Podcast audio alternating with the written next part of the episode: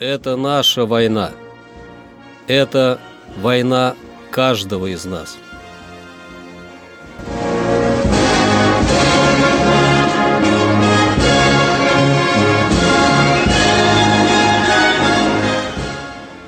Проект информационного агентства «Регнум.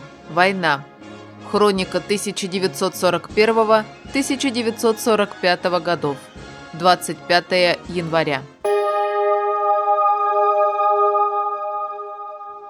25 января 1942 года продвижение правого крыла Западного фронта было остановлено на немецком Гжатском оборонительном рубеже.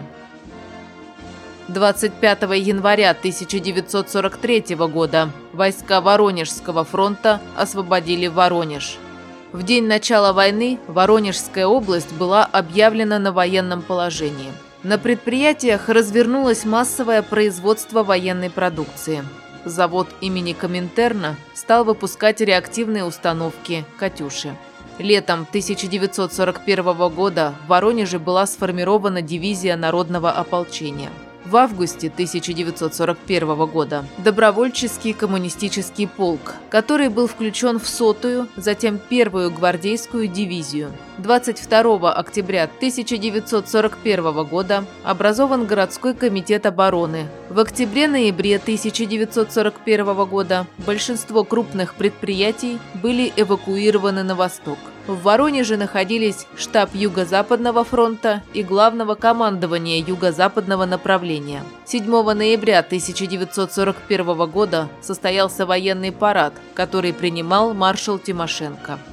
В связи с успешным контрнаступлением советских войск под Москвой линия фронта стабилизировалась в 120 километрах западнее Воронежа.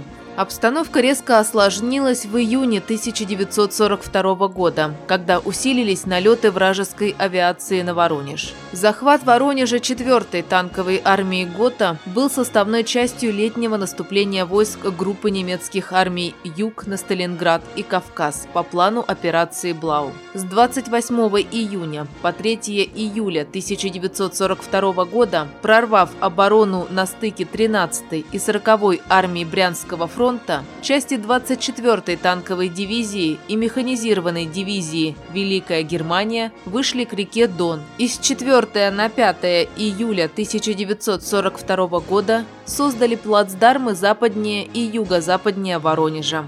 6 июля танки и мотопехота 4-й немецкой танковой армии прорвались в город и к исходу 9 июля овладели его правобережной частью.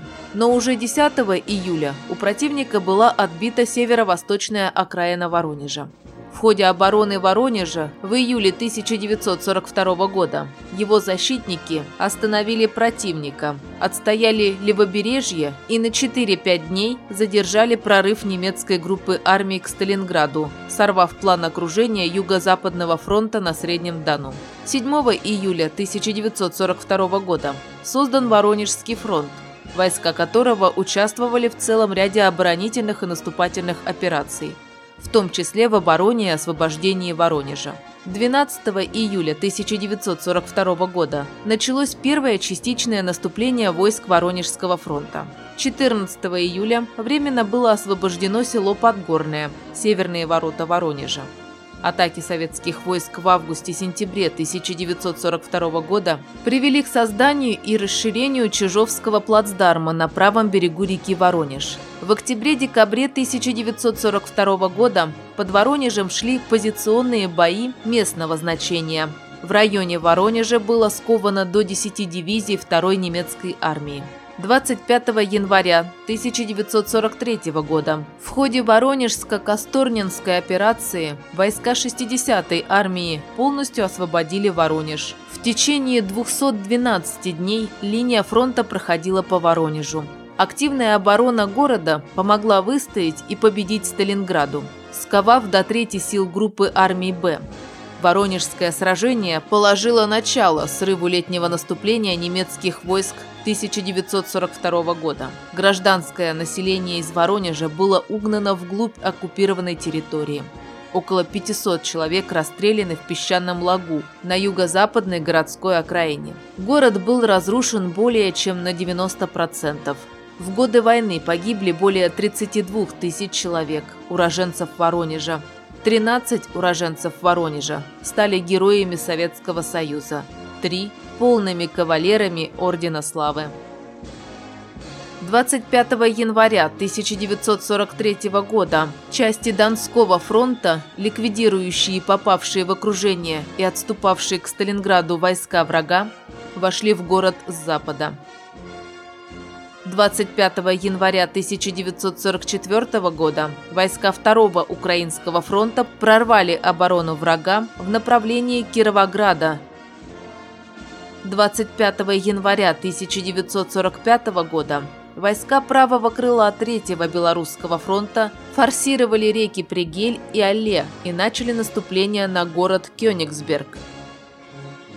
Войска Первого Белорусского фронта прорвали Познанский оборонительный рубеж. Это наша война. Это война каждого из нас.